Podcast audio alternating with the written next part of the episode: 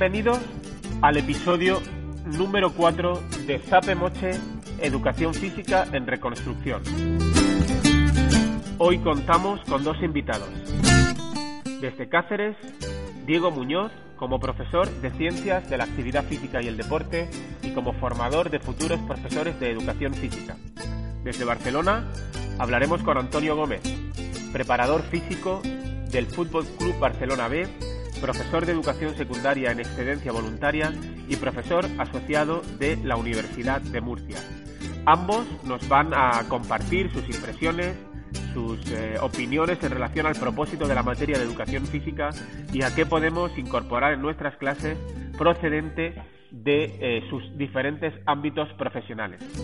Os dejamos con la entrevista y esperamos que os guste. Buenas tardes, Diego. Buenas tardes, Antonio. Muchas gracias por participar en Zape Moche, Educación Física en Reconstrucción. Hola, buenas tardes, Miguel. Hola, buenas tardes, Miguel. Bueno, eh, como ya hemos estado comentando antes, vamos a tratar unos temas genéricos relacionados con aspectos básicos de la materia de educación física, pero antes que nada, me gustaría que nos contarais brevemente, no más allá de 30 segundos, sobre eh, ¿A qué os dedicáis y cuál es vuestra, vuestra profesión? Empieza tú, Diego. Bueno, pues yo actualmente soy profesor contratado doctor de la Universidad de Extremadura en la Facultad de Ciencias del Deporte y hasta hace un par de años también he estado vinculado al entrenamiento deportivo como entrenador de tenis. Eh, lo que pasa es que la paternidad pues me ha hecho ya dejar algo y en este caso pues lógicamente dejo lo que es más hobby que el entrenamiento de tenis y ya solamente pues me dedico actualmente a la universidad y a la crianza de dos niñas muy pequeñas. Muy bien, Antonio, cuéntanos algo. Bueno, yo actualmente soy preparador físico de un equipo profesional del Fútbol Club Barcelona B. Eh, soy profesor de educación secundaria en excedencia por interés particular, por el interés deportivo en este caso y en, estos dos o tres últimos meses he sacado una plaza de profesor asociado en la Universidad de Murcia también. Muy bien, pues entramos en materia y, empezando por ti, Diego, hace mucho tiempo que, dejaste de ser alumno de, secundaria para pasar a ser profesor. Eh, ¿qué, recuerdo, ¿Qué recuerdo conservas de tus clases de educación física y crees que aquellas clases tuvieron algo que ver en que se despertara en ti la vocación hacia hacia lo que viene siendo tu profesión eh, desde hace tanto tiempo? Bueno, Miguel, eh, la verdad que recuerdo, me cuesta bastante recordarlo porque hace mucho tiempo ya de, las clases de educación física de secundaria. Eh, me acuerdo, por ejemplo, en primaria que tenía un profesor de lengua que era el que me daba a mí las clases de educación física y luego ya cuando pasamos a secundaria, pues sí que realmente creo que era un profesor de educación física el que nos impartía la, la asignatura y recuerdo pues dar muchas vueltas alrededor de los institutos, que teníamos dos institutos juntos. Recuerdo saltar al potro, hacer carreras de velocidad, practicar diferentes tipos de deportes, hacer pruebas de atletismo, como salto de altura, etcétera, etcétera y un poco pues eso aquí eh, solamente yo creo que se buscaban resultados más que más que el aprendizaje de, de, otra serie de, parámetros que pueden ser más interesantes. Eh, y bueno un poco es eso lo, lo que recuerdo la verdad. Muy bien Antonio cuéntanos un poco cómo fue tu experiencia y sobre todo si, si el recuerdo que tú conservas de tus profesores de educación física tuvo algo que ver en que al final decidieras ser también profesor de educación física bueno, yo te cuento un poco en, dos etapas, ¿no? La, etapa de educación primaria o la EGB, que, en este caso yo hice. Eh, yo tuve la suerte de que en, el colegio donde yo iba solo había un profesor maestro de educación física que, la verdad que como tanto como docente como como persona era fue un gran ejemplo para todos sus alumnos, ¿no? Y nos hizo, yo creo que fue el primer, la primera persona que nos hizo, nos inculcó algunos valores, además de conocimiento en el ámbito de la actividad física. Luego salté al instituto, que era otro centro, en este caso donde hice BUP y COU, y allí pasé por, diferentes experiencias. Cada curso tuve un profesor y, como bien decía Diego, algunos profesores eh, recuerdo que no tenían el perfil de, profesor de educación física, de otras materias, y, era un entretenimiento, no eran, no, eran unas clases, era un entretenimiento y, y por trimestre, pues un trimestre se jugaba a fútbol, sala, otro a vóley y otro a baloncesto, ¿no? Y sin embargo hubo un profesor en el instituto eh, que falleció después y muchos de los alumnos coincidimos que había sido eh, la persona que, nos había incitado a, estudiar directamente educación física, un profesor eh, absolutamente preocupado por la asignatura, preocupado por dar sus contenidos, por crear unas que dejasen un gran conocimiento ya no solo a sus alumnos en clase, sino en la vida diaria. Y eso es lo que más recuerdo, ¿no? Eh, quizás mi vocación docente, no sé si, si nace de, las clases de educación física, pero eh, de, la figura de, aquellos profesores, el profesor de, educación primaria o de EGB y de aquel profesor de instituto que, sobre todo me, enseñó muchos valores y, muchas cosas como persona, además de los conocimientos. Muy bien. Perdona, Miguel. Dime. Eh, no te he contestado al tema de lo que acaba de, estar explicando Antonio respecto a la influencia de, las clases de educación física para decantarme por, los estudios de educación física. Eh, en mi caso, la verdad que la influencia ha sido mucho más ambiental y familiar, ya que desde muy pequeño Tú bien lo sabes también, hemos practicado mucho deporte y luego también, pues mi hermano decidió antes que yo estudiar educación física y quieras que no, pues es un referente, un hermano mayor para ti y pues yo siguiendo esos pasos y a nivel familiar y, ambiental hemos estado muy influidos eh, con esto del deporte eh, y fue lo que más me influyó a mí para decantarme por estos estudios y no tanto las clases de educación física. Sí, en mi caso es un poco parecido, la verdad que el entorno empujaba, empujaba mucho. Bueno, entrando ya un poco en materia, me gustaría, Diego, que, nos ayudaras a salir un poco de, este momento crítico que yo creo que, atraviesa el profesorado en general y el profesorado de educación física en particular. Si tuvieras que, explicar en muy pocos segundos o, en, muy pocas frases cuál es el propósito último que tenemos los profesores de educación física, al margen del currículum, al margen de, lo que diga la ley, nosotros somos los que más tiempo pasamos eh, en relación al movimiento corporal de nuestros alumnos. ¿Cuál sería, cuál sería el propósito que nosotros no deberíamos perder nunca de vista? Eh, bueno, a ver, desde mi punto de vista yo no estoy en secundaria, eh, estoy en otro ámbito donde ya los alumnos vienen a otro, con otros objetivos, pero desde mi punto de vista yo creo que el aspecto más importante son, es conseguir, por un lado, hábitos de práctica deportiva eh, fuera de lo que es la educación física como concepto de vida, como estilo de vida, eh, todo relacionado con el aspecto saludable y luego pues intentar dentro de lo posible, aunque el número de horas creo que se dedican a educación física no te lo, no te lo permita en, la mayoría de los casos, intentar pues pues que los alumnos adquieran algún tipo de desarrollo motriz o algún tipo de, de, de no rendimiento, sino, sino competencia, como, como tú bien, bien decías antes, eh, a nivel motriz para, para un poco solucionar los posibles problemas que puedan tener o, dificultades en su día a día, ¿no? Y, poder ser un poquito más eficiente en cuanto a, a aspectos vitales. A su motricidad, ¿no? Su motricidad en la vida cotidiana.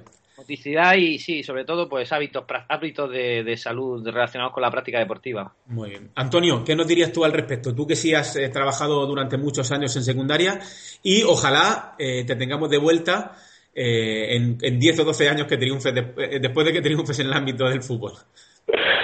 Bueno, yo en mi etapa docente en educación secundaria porque eh, creo que, bueno, estoy con, con Diego. Antonio, perdona, perdona que te moleste, acércate un poquito al micrófono que te, oímos regular. Vale. Eh, ¿Me oís ahora mejor? Mejor, mejor. Eh, digo que, recuerdo con mucho cariño mi etapa de educación secundaria y, bueno, y, por, lo, por, lo, tanto que no descarto volver pronto, ¿no? Pero estoy con vosotros en en que el propósito, aparte del desarrollo saludables, eh, creo que como educadores sería crear mejores personas, ¿no? Y crear mejores personas, sobre todo en, las estructuras que del cuerpo humano del alumno que, más nos represente, ¿no? En este, en este lado estaría la estructura condicional y por otro lado, pues la, la estructura motriz que vosotros habláis y también eh, que, el alumno empiece a, desarrollarse como persona también a nivel socioafectivo. ¿no? Creo que las clases de educación física son un hábitat, es un entorno extraordinario para que, pues para que el alumno empiece a relacionarse con, con, sus compañeros, que empiece a relacionarse con el mundo, adquiera esa competencia motriz eh, saludable y sobre todo una serie de hábitos que le permitan como persona y como individuo, pues a lo largo de todo su desarrollo, pues eh, estar más sano. ¿no? Yo creo que un poco tendría que ser el propósito además de, contribuir de una forma multidisciplinar a la formación integral del individuo. ¿no? Esas serían un poco la, el propósito que yo recuerdo de, mis clases y, donde yo me, o donde a mí me gustaría acercarme en un, en un futuro. O sea que, si no me equivoco, en relación a, las aportaciones de ambos, eh, así como antes hablábamos del recuerdo que teníamos de nuestros profesores, yo creo que deberíamos perseguir de alguna manera que cuando dentro de 10, 12 años los alumnos tengan 30 y les lleguen mensajes de salud, eh, mensajes de hábitos saludables relacionados con el movimiento, con la alimentación, le vengamos nosotros a la cabeza, ¿no? De alguna manera, aunque se hayan olvidado de nosotros, nos vinculen, nos vinculen de alguna manera a, a, esa, a ese desarrollo de hábitos saludables. Sí, yo creo que, que, sería, sería un logro, logro conseguido el que, el que tus alumnos actuales de aquí a, un, a unos años tú los veas eh, siguiendo practicando deporte, eh, que vengan y hablen contigo diciendo, oye, pues esto me, me, ayudó bastante, tanto a nivel de si le imparten nutrición, que creo que sí que es un bloque de contenidos que tenéis que impartir, como si le dice, como si te comenta que está siguiendo un método de entrenamiento, que tú también le comentaste a mejor en, en clase y que ha profundizado en él. Pues hombre, todo eso yo creo que sí, que sería eh, satisfactorio para cualquier docente que un alumno 10 o 15 años después venga y, te, lo, y te lo reconozca, ¿no? que, él, se acuerda mucho de, esas clases. Muy bien. Bueno, Diego, continuamos contigo. voy a hacerte una serie de, a plantearte una serie de cuestiones relacionadas con tu actividad concreta como docente en la Universidad de Extremadura, porque hemos estado en contacto eh, durante los últimos cursos y, hemos llevado a cabo iniciativas o metodologías similares. Yo en secundaria, tú en la universidad. Y, bueno, me gustaría que nos, las explicaras un poco por encima y, nos hiciera un poco de, del balance que, después de haber terminado ya un cuatrimestre, eh, ¿qué, ¿qué, te ha parecido a ti? ¿Qué te ha supuesto de trabajo? ¿Qué le, ha parecido a los alumnos? Porque una de las cosas que has hecho más ha sido pedir eh, feedback a tus alumnos. Me gustaría que nos contaras en qué ha cambiado tu metodología y qué balance haces de la misma. Eh, bueno, Miguel, eh, a ver, todo esto yo creo que parte desde. Llevo unos años ya pues impartiendo contenidos que prácticamente son similares, actualizas contenidos que salen nuevos, pero la típica clase que se da y se imparte la facultad, tu charla teórica, eh, tus trabajos ahora que está el plan Bolonia y luego tu examen final. Yo ya la verdad que estaba cansado y en la universidad pues te facilitan un poco el asistir a cursos de formación no permanentes eh, de forma que yo hice tres cursos relacionados con las aplicaciones de Google y se me encendió la, un poco una bombilla de decir que yo tenía que cambiar mi metodología de enseñanza y que tenía que centrarme un poquito más en, lo que es la participación activa del alumnado y el aprender a base de hacer, no el aprender a base de recibir información. Eh, esto unido a, la herramienta tan potente que tenemos como es Internet ahora mismo, que podemos buscar información de cualquier tema relacionado con cualquier tema de, que nos interese y, con fundamentación bastante científica, si sabemos buscar, pues todo esto me surgió, me dio un poco la vuelta a mi metodología y, me, decidí por, por hacer una metodología mucho más activa que me ha llevado diez veces más trabajo que la metodología tradicional que yo hacía y que creo que los alumnos, según lo que ellos me han comentado, el feedback que me han dado, pues, pues la verdad que han estado bastante contentos. Algunos sí que estaban muy reacios al principio porque venían de la metodología tradicional y en cuanto yo le dije que tenían que elaborar un Google Site eh, y a través de ese Google Site eh, hacer como su propio blog de trabajo, eh, compartir los trabajos que ellos estaban haciendo con sus propios compañeros de toda la clase para que todos pudieran ver el trabajo que ellos estaban haciendo,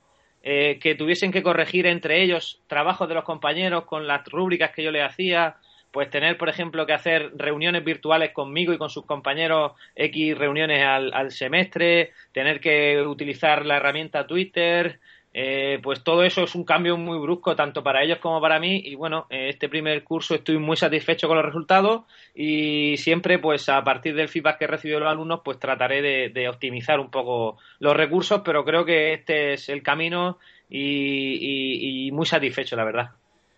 Bueno, te doy la enhorabuena por la valentía que has tenido y por estar dispuesto eh, a, pasar por el tiempo de trabajo, de preparación, de, prueba de aplicaciones, de fallos que a veces se producen, pero yo creo que, estás en la línea de hacer trabajar al alumno como un alumno y no como una máquina de repetición, ¿no? Como, una, como alguien que quiere aprender, no como alguien que quiere aprobar. Y es verdad que, siguiendo este tipo de metodología, el aprobar y el aprender van inseparablemente juntos. ¿Estás de acuerdo en eso? Eh, sí, sí, estoy muy de acuerdo. A mí, por ejemplo, una cosa que sí que me ha sido, eh, una cosa que he visto muy positiva en el trabajo que he hecho ha sido lo de, lo de la publicidad de los trabajos. Eh, si vosotros recordáis los dos, tanto Antonio como tú en la universidad, pues si nos mandaban un trabajo, yo lo hacía o lo hacíamos por pareja o por grupo y se entregaba al profesor, te lo corregía y te daba una, una nota. En este caso yo, por ejemplo, todos los alumnos tenían acceso, no a editarlo, pero sí a verlo los trabajos que estaban haciendo de los mismos contenidos cada uno de sus compañeros de clase. Entonces, eh, yo estaba haciendo un trabajo y, podía haber otros 30 trabajos de compañeros míos de clase. Y creo que eso es un enriquecimiento muy importante porque si no sé avanzar en, un, en, el trabajo, pues puedo ver cómo otros compañeros qué contenido están eh, incluyendo, etcétera, etcétera. Y para mí eso es lo que, lo que más me ha gustado de la metodología que he seguido. ¿eh? Eh, ¿Es frecuente, Diego, entre tus compañeros de universidad, eh, la utilización de estas metodologías? ¿Van entrando? ¿La gente está dispuesta? ¿O la universidad sigue un poco más entretenida en, publicar, en investigar, que es su labor también, que tiene que hacerla? Y las clases, pues siguen un poco ahí al albur de lo que apetezca. Eh, bueno, lamentablemente el trabajar en la universidad está bastante relacionado con el tema investigador y poco relacionado con el tema de innovación didáctica y de, crear nuevas metodologías de enseñanza. Entonces, la verdad que eh, en, mi, en mi facultad pocos compañeros son los que, los que cambian sus metodologías de trabajo. Algunos sí sé que utiliza, eh, tenemos plataformas virtuales y sé que utiliza para hacer cuestionarios online, para hacer corrección mediante rúbricas, etcétera, etcétera pero no creo que haya tantos cambios como los que yo he introducido, pero bueno, le he comentado a muchos en la, metodología que he llevado a cabo y muchos están muy interesados, pero claro, lógicamente, eh, pues requiere un tiempo, requiere una preparación y no sé si en este caso están preparados o dispuestos a, asumir el riesgo y, a, eh, eh, digamos, eh, ocupar tu tiempo en desarrollar toda la metodología que a mí, por ejemplo, me ha llevado, me ha llevado bastante tiempo. Una de las cosas que me comentabas es que eh, has trabajado más, pero has trabajado mejor, más cómodo. ¿Te ha costado menos anímicamente y a nivel personal desarrollar este trabajo por la motivación que tenías a corregir exámenes que te hubiera llevado menos tiempo, pero hubiera sido una, tarea más tediosa? ¿Eso es cierto? Sí, eso, es, eso, es, eso es cierto. A ver, exámenes, he hecho exámenes teóricos pero la, valoración de los exámenes teóricos respecto a la nota final eran dos puntos sobre diez. Y además los exámenes eran online. Y algunos exámenes, algunos cuestionarios que yo he pasado, incluso se podían hacer desde casa. Eh, entonces, pues bueno, eh, la parte de contenidos teóricos, pues la he evaluado de esa forma. Eh, pero sí, el trabajo ha sido bastante arduo. He estado 24 horas diarias conectado con los alumnos porque algunos yo he utilizado una aplicación de móvil que es el Remind, que seguro que conoces, en la cual pues eh, los alumnos te preguntan constantemente pues sus dudas sobre los trabajos, fechas de presentación de, de, trabajos, cuándo son los exámenes, que esta práctica cuándo es. Entonces, quieras que no, eh, estás 24 horas disponible casi para los alumnos, pero, pero es muy satisfactorio, muy enriquecedor y seguiré en esta línea seguro una última cuestión, Diego, antes de pasar a, plantearle otras cuestiones a Antonio. ¿Qué carencias ves tú en, los alumnos que llegan del instituto muy tiernos? ¿Es cierto lo que se comenta que cada, año llegan mejor preparados a nivel de competencia digital, a nivel de capacidad crítica, de redacción? Eh, eh, ¿Sobre qué tenemos que incidir nosotros en secundaria para que los recibáis mejor preparados? Bueno, pues la verdad que, bueno, yo empiezo en segundo de, carrera, no en primero, entonces realmente tampoco lo recibo directamente del instituto, sino que ya tiene un año también de experiencia universitaria y, y tengo de, hay de todo, Miguel. La verdad que hay gente que llega muy preparada digitalmente porque saben hacer, eh, utilizar muchas aplicaciones de Google o saben buscar perfectamente cosas por, por Internet. Hay otros que a lo mejor vienen de poblaciones más pequeñas donde tienen acceso limitado a las nuevas tecnologías eh, hay otros que vienen pues con una, una, una, capacidad de redacción y de comprensión muy alta, otros más baja. Pero vamos, en general la verdad que en nuestra facultad, como la nota de corte es bastante alta, es un 7 sobre 10, la, los alumnos no vienen mal del todo y luego pues a veces había tendencias a decir que los alumnos cada vez venían peor, pero no, hay cursos que vienen mejor preparados, coinciden alumnos que están muy bien preparados, hay otros cursos que tienen alumnos peores preparados. Ya sabes que los estudios universitarios son un poco diferentes porque también depende un poco de, del interés del alumno por la materia que tú impartas, si asiste a clase no asiste a clase. Entonces, pues no sabría decirte muy bien eh, cómo deberían de venir los alumnos del instituto, pero supongo que por lo menos con una capacidad comprensiva de lectura y con las mínimas capacidades digitales para buscar información por Internet, pues sí que sería interesante, ¿no? Muy bien, Antonio, muchas gracias. Antonio, no, Keiko, muchas gracias. Al final de la entrevista volveremos a plantear algunas cuestiones comunes. Antonio, ¿estás preparado? Ha llegado tu turno. Sí, aquí estoy esperando, sí. Venga, acércate bien al micro, ¿vale? Para, para que te oigamos bien. Bueno, eh, que, después de, haber compaginado por un tiempo mundo profesional del deporte profesional y docencia, y después de un tiempo donde solo te dedicas a, la preparación física de equipos de fútbol profesionales, si volvieras al instituto, ¿qué, te traerías del mundo profesional a, un claustro de profesores? ¿Qué, te ha hecho aprender tu trayectoria fuera de los centros educativos que tratarías de aplicar como profesor? Bueno, eh, la suerte la suerte que yo tengo es que además de, de la ámbito deportivo es un, es un deporte de equipo. Y, y, lo que principalmente me llevaría a un claustro de profesores o a un ámbito educativo sería el trabajo en equipo. Eh, lo que he podido aprender con, con mi labor profesional en deportiva es eh, la diferencia ¿no? que hay entre diferentes profesionales que forman o un grupo de trabajo o un equipo de trabajo. Y habría que preguntarse los claustros de profesores eh, actuales los que yo viví, eh, si tienen más un perfil de equipo de trabajo, en los cuales cada uno eh, responde de una forma aislada y, separada de, en cada una de sus materias en cuanto a la formación de los alumnos, y de un equipo de trabajo, ¿no? donde un, un trabajo en equipo, un enfoque interdisciplinar entre, entre todo el profesorado y que todos ellos respondan eh, de una forma común a la formación de, del alumno. ¿no? Entonces, eh, siguiendo aquella tendencia de que el todo es mucho más que la suma de las partes, ¿no? que es algo que yo he podido aprender en el, deporte de equipo, eh, imagino que si volviese a un claustro, lo que me gustaría encontrarme sería otro, otro, equipo de trabajo, ¿no? Otro equipo docente, otro equipo de personas que, motivadas por una misma idea, eh, fuesen capaces de trabajar en la misma línea y aportar enfoques diferentes. Está claro que en cada una de las asignaturas o contenidos van a tener diferentes, pero hacia una motivación eh, un poco mutua, ¿no? Entre, entre todos aquellos docentes. Otra cosa que me haría llevar es que eh, las evaluaciones eh, fuesen más cualitativas que cuantitativas.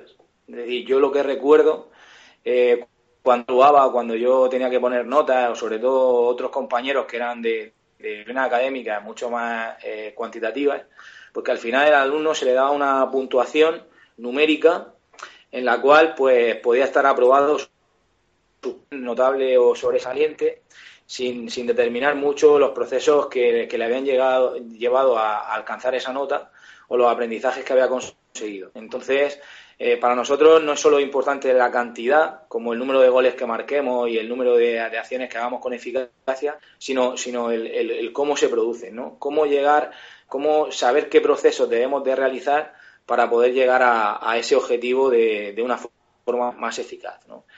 Y bueno, yo creo que eso es lo que me llevaría o lo que me gustaría llevar. No sé si, si eso es posible, tú que estás en la realidad nos podrías dar más cosas ahora mí pero también eh, creo que con gente que esté con una motivación, como decía antes, eh, sobre su, con una vocación muy importante sobre su trabajo y que sepa trabajar en equipo, que a veces no es difícil, porque bueno, el trabajo en equipo a veces supone eh, más esfuerzo y, más adaptaciones de cada uno de nosotros, pues sería lo que, lo que me gustaría llevar y creo que sería el entorno educativo, el entorno docente más, más que nos ocupan. Yo estoy de acuerdo contigo, ese es uno de los, de, los, de los, campos de batalla que tenemos en los centros, ¿verdad? Yo trabajo en un centro pequeño y, siempre eh, trato de, convencer a, mis compañeros de, que saquemos cosas adelante juntos. Y es complicado porque en realidad es que no sabemos. Son habilidades que no nos han enseñado, no, no culpo a nadie, que tampoco las hemos trabajado nosotros. Y la inercia en los centros es muy potente, cada uno se dedica a sus clases, a sus documentos y pocas veces nos encontramos para, para diseñar actividades de aprendizaje en común. Pero bueno, el cambio yo creo que, que está llegando y que cada vez somos más los convencidos de este, de este tema. Eh, eh, has manejado grupos de deportistas profesionales, has manejado grupos de estudiantes de secundaria. ¿En qué se parecen? ¿Son, ¿Son universos equiparables para poder aplicar estrategias comunes a nivel de motivación, de mejora de la autoestima? De, ¿qué, grandes cambios y qué similitudes ves entre, entre ser liderar un grupo de alumnos o liderar un grupo de deportistas profesionales? Bueno, eh, los grupos de personas, eh, un equipo o una clase, al final es un conjunto de personas que, requieren una formación y por lo tanto, como alumnos, pero sobre todo como personas, eh, son grupos totalmente equiparables, pues lo que requieren es una formación y una mejora de, todas sus capacidades, ¿no? En cada grupo de personas, pues es verdad que hay individuos que desempeñan roles diferentes y algunos que también tienen unas necesidades individuales diferentes que nosotros como docentes o como profesionales de, del deporte pues debemos de, debemos de tener en cuenta a la hora de planificar nuestros nuestros procesos de enseñanza-aprendizaje. Pero luego también, eh, como grupos, pues yo creo que, deben de elaborar una serie de procesos para llegar a un objetivo común. Es decir, el objetivo de, yo creo que de una clase o de un curso debería ser el, que la mayoría o la mayor parte de sus alumnos llegasen a conseguir los objetivos que nos hemos propuesto eh, en, un, en un estadio anterior en el curso y en un, y en un equipo debería ser lo mismo, ¿no? deberíamos como grupo Te, he perdido un poco, Antonio. Eh... Perdona. Que, eh, digo que como equipo eh, también deberíamos de, cumplir los objetivos al final del proceso de una forma colectiva y, a partir de ahí valorarlo, ¿no? entonces, todo esto es muy similar. Lo que sí que he visto en el deporte, que probablemente sea peor visto en, la educación, es que el error debe formar parte del aprendizaje. Quiero decir, eh, en, el entorno deportivo estamos más preparados o, yo creo que el deportista está más preparado para una corrección, para una, un análisis de vídeo, para un consejo profesional desde el punto de vista del técnico. ¿no? Y, recuerdo que, el, error era como muy, muy mal visto en el entorno educativo y yo creo que, todos los que hemos avanzado en nuestra vida y, todos los que nos eh, proponemos retos vitales eh, en cada momento de, de, nuestra etapa, eh, tenemos que aprender del error, porque si no nos equivocamos no, no podemos mejorar. Y, y esto es algo que, que también yo creo que, que son universos comparables, pero en el entorno educativo debemos de asumir que el error del alumno, que el, que se equivoque, el que no cumpla un objetivo en un momento determinado, también forma parte de su aprendizaje. Y, y, no nos olvidemos también, yo ahora que estoy como Diego envuelto en, en, cambios metodológicos, el error del profesor, ¿no? Es decir, el, profesor, el, profesor, tenemos un miedo a cambiar brutal, porque estamos acostumbrados a fallar de la manera tradicional, no, no nos afecta mucho no conseguir cosas, no enganchar a los alumnos, no motivarles, obtener bajos resultados. Pero vemos que a nuestro alrededor hay gente que lo intenta y nosotros no somos capaces de dar el paso, ¿no? Tenemos mucho miedo también a equivocarnos y a reconocer el error delante de nuestros alumnos. Sí, sobre todo eso. Y más que el error es la crítica constructiva, ¿no? La crítica destructiva la vamos a, la vamos a dejar aparte y, no podemos hablar de ella. Y cuando tu práctica sea observada por algún compañero o, por, por, tus mismos eh, miembros del cuerpo técnico o de tu equipo de claustro de profesores y darte alguna, alguna consideración o algún ámbito de mejora, yo creo que tendríamos que estar con las orejas eh, bien, bien listas para, para poder mejorar y sobre todo optimizar todo aquello que, estamos haciendo. Ya no es cambiar por cambiar, sino cambiar para mejorar, ¿no? Mejorarte a ti mismo y que supondrá sobre todo una mejora en, en todo el grupo o todo el colectivo al que tú estás formando. Y una, de una, de las cosas que me traería yo del mundo del entrenamiento deportivo profesional es que eh, vuestro trabajo es público también. Es decir, tú estás eh, haciendo la sesión de preparación física, no solo estás con tus jugadores, está en el campo el entrenador, está posiblemente el médico, está el fisioterapeuta, el recuperador, de manera que, la, eh, información que tú recibes tiene que ser brutal, ¿no? Nosotros nos vamos a nuestra clase, a nuestro gimnasio, y yo te puedo decir que en 15 años que llevo dando clase, pues el otro día eh, estaba súper ilusionado porque vino la profesora de inglés con, un matrimonio de, jubilados ingleses que vive cerca del instituto y vinieron a ver cómo daba clase porque eh, tenía un grupo bilingüe. Y, es impresionante eh, cómo afecta positivamente que te estén viendo y luego preguntarles qué tal les apareció la clase, qué, qué, pasó cuando se hubo aquel alboroto, porque se nos escapan muchas cosas, ¿no? Pero nada, la clase es nuestra y nadie nos ve. Yo creo que, hombre, hay personas que son eh, más tímidas y otras que son menos y al final el que en tu práctica profesional el, ser visto por otras personas te puede intimidar un poco, ¿no?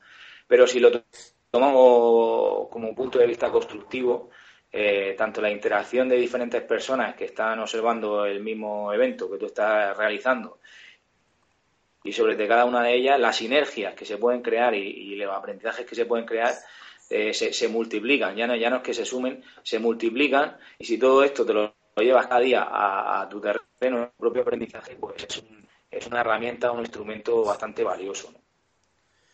Muy bien, Antonio, pues muchas gracias por, responder así de forma individual a las cuestiones que, te, he planteado. Me interesaba mucho que nos hablaras de, de, las similitudes y las diferencias entre, entre los dos ámbitos donde tú desempeñas y has desempeñado tu labor profesional.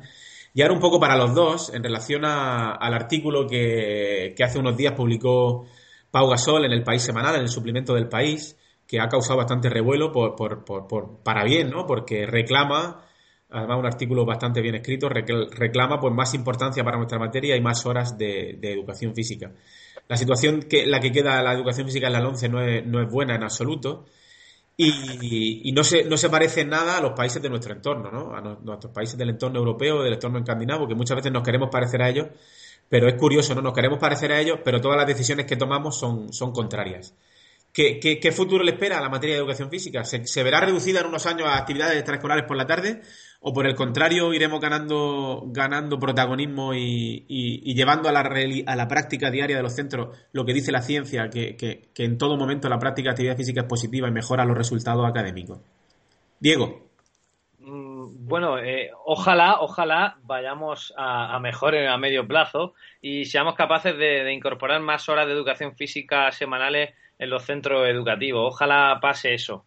Eh, en cualquier caso, eh, tengamos lo que tengamos, Miguel, yo creo que, nuestro trabajo fundamental es que sea la asignatura para el alumno la más vital o, que haya tenido su experiencia más vital en su, eh, a lo largo de su vida y que le permita luego mantener un estado de salud bueno durante toda su vida, independientemente de las horas que nos den, porque aunque te den dos, te den tres horas, si tenemos 25 o 30 alumnos en un aula con tres horas a la semana, yo no sé lo que podemos conseguir realmente, pero, pero lo importante es que nosotros intentemos inculcar a los alumnos la importancia del cuidado de su cuerpo, eh, no solamente para, para que puedan vivir más, sino para que puedan vivir mejor.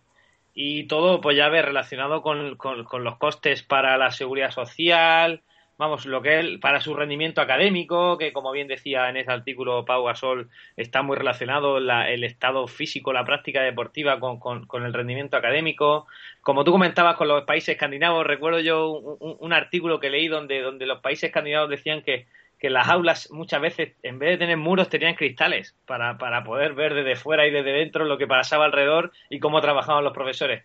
Eh, entonces, eh, creo que sería importante o interesante eh, incorporar alguna hora más de actividad física, pero quizás nuestra, nuestro caballo de batalla está mucho más en que cuando ellos salgan de del colegio, que están seis horas, o del instituto, están seis horas diarias y de ellas cinco posiblemente estén sentados o, a veces las seis, eh, por, la, por la tarde, en vez de tener que hacer deberes, que es otro tema si quieres que discutimos en otro momento, pues eh, tengan el tiempo y las ganas, las ganas de, de, de, salir a la calle a hacer deporte o de practicar alguna actividad deportiva, sea, sea ya reglamentada en algún club o en algo, pero eso yo creo que es uno de los objetivos fundamentales que tenemos que perseguir. Antonio, ¿qué futuro le, le espera a, nuestra materia? Bueno, yo eh, ahora estoy un poco desconectado de la materia.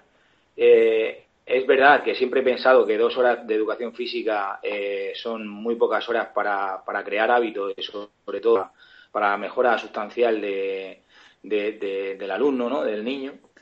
Y me encantaría que deportistas como en este caso Pau y, y otros deportistas que son referente y ejemplo eh, aquí en España, pues ayudasen eh, a, este, a este cometido. ¿no? yo creo que nosotros podemos luchar mucho desde abajo. Eh, somos personas que eh, al final somos, eh, no te voy a decir invisibles, pero, pero casi, que no, no tenemos mucho voz y voto en este, en este apartado, pero al final el, impacto mediático que puede tener un artículo como el de, el de Pau Gasol del otro día o el diciendo las clases de educación física, sobre todo el aumento de práctica de actividad física deportiva en los, centros docentes, pues, pues ayudaría bastante, ¿no? Y yo, eh, igual aquí voy a ser un poco más crítico, más eh, eh, puntilloso en este asunto. Además de, que se aumente en horas de educación física, me gustaría que se aumentase la calidad del profesorado. Y en cuanto a la calidad del profesorado, me refiero a que muchas veces yo creo que, tenemos la fama, los, que venimos de educación física, de que clases que realmente no han valido para nada, ¿no? que no han tenido un significado o no han tenido una, una, buena extrapolación a, nivel personal de los alumnos, sino que eran, éramos menos entretenedores durante las clases de educación física, eh, los alumnos jugaban y se entretenían y así no tenían tanta carga docente.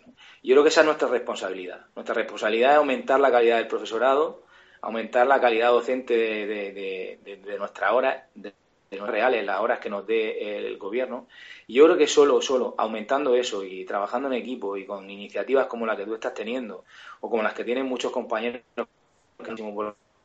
probablemente el futuro de la educación física sea mucho más resplandeciente que, que, el que nos están avisando.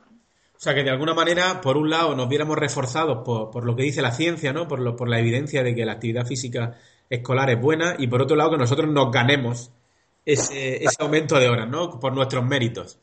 Exacto, exacto. Eh, ya, ya, no solo que nos lo ganemos en, en, los términos de, educación física o en los términos de, nuestros bloques de contenido, sino que demostremos al resto de la, de la comunidad docente que nuestros contenidos son los más importantes o son, eh, eh, no es que sean los más importantes, sino que al, final, como en mens sana, incorpore sano, ¿no? No, no, no, no, no se pueden adquirir una serie de conocimientos, de aprendizaje, si, si uno no tiene un, equilibrio corporal y un equilibrio en, el resto de estructuras y sobre todo a, nivel motriz y a nivel de coordinativo, pues eh, es capaz de, realizar eh, eh, varios, varios aprendizajes. Y en este caso, pues lo que le rogaría a los profesores de educación física que realmente no están muy motivados, que no, no encuentran una muy fuerte, que dejen paso a gente joven, gente que está con muchas ganas, con, con, mucha, eh, pues bueno, con, mucha inercia positiva en este aspecto. Yo creo que esa gente, junto con la gente que, que, que, ya estáis y que ya estuvimos en su momento luchando para que la educación física sea un, valor añadido dentro de, los, de los cuerpos docentes, conseguir lo que, lo, que realmente este, estamos luchando. Muy bien, Antonio, Diego, eh, no sé cómo agradeceros este, este, tiempo que habéis dedicado a este modesto proyecto de podcast relacionado con la educación física. Hemos terminado con los temas que yo tenía previsto plantearos y ya pues solo nos queda despediros, despedirnos y bueno, daros otro turno de palabra por, por si queréis despediros de los potenciales oyentes que tengamos. Es posible que os oigan muchos profesores de educación física, no sé si muchos, muchísimos o unos cuantos. Pero bueno, eh, os doy la palabra para que os despidéis de la manera que, queráis. Diego. Bueno, yo en mi caso, eh, primero Miguel, felicitarte por el trabajo que estás haciendo, porque ya te he dicho en varias ocasiones que no sé realmente eh, si tu día dura 24 horas o alguna hora más, porque el resto de, de, personas. Yo, por eso, en este caso, no tengo tanto tanta capacidad como tú para sacar proyectos adelante. Y nada, simplemente pues que lo que, lo que me, ha, me ha llamado la atención de, lo, de los podcasts que he escuchado de, de Zape Moche es, la posibilidad de compartir experiencias y opiniones de, de muchos profesionales o de, o de gente que está interesada en, debatir, en opinar, en, en tener, en, escuchar por lo menos al, al compañero que tiene su propia opinión y creo que eso es lo más importante. Ya cada uno pues seguramente se, se formará su propia idea, si es posible que incluso cambiemos la idea de algunos eh, para, no sé si para bien o para mal, pero por lo menos que la cambiemos, que la hagamos pensar un poco ya sería, sería muy, muy importante. Entonces nada, simplemente eso que me parece una idea muy muy muy muy buena la que estás teniendo de que de que entre varios pues debatamos sobre determinados contenidos que hagan pues, pues para mejor reflexionar a, a, la gente que nos escucha Antonio tu despedida muchas gracias Diego bueno yo Miguel felicitarte como bien ha dicho Diego por, la iniciativa que has tomado por tu preocupación y sobre todo por en, el ámbito de la educación física desde, que te iniciaste como docente yo creo que ha sido, será así y, siempre para tus amigos y para tus compañeros que hemos sido un referente en este ámbito. Y lo único que, puedo decir, pues que a la gente que, te escuche es que creo que tu podcast, tu blog, eh, todo lo que haces merece la pena ser escuchado o ser leído. Y que de mí, en, este caso, porque además ahora estoy fuera un poco del ámbito educativo, y, ha sido un honor para mí poder acompañarte y echarte una mano en, este proyecto. Bueno, pues ahora me toca despedirme a mí y ya con esto cerraremos. Gracias a vosotros por participar otra vez. Y, eh, en fin, todo este podcast nace simplemente de una necesidad de compartir. Es tanto lo que, lo que me ha dado la gente a mi alrededor, tanto lo que he aprendido, tanto lo que, lo que estoy aprendiendo de la gente que comparte a través de las redes sociales, a través de las páginas web, de los blogs que es que eh, echaba en falta un poco este espacio de, reflexión madura sobre lo que es la educación física, sus necesidades y su propósito. Y, bueno, me he sentido preparado para llevarlo a, la práctica y bueno, vosotros habéis sido protagonistas, os lo agradezco enormemente y nos vemos en persona pronto, ojalá, para, para seguir hablando del tema. Un abrazo a los dos y muchas gracias. Gracias a ti, Miguel. Un abrazo, Diego, un abrazo, Miguel. Muchas gracias.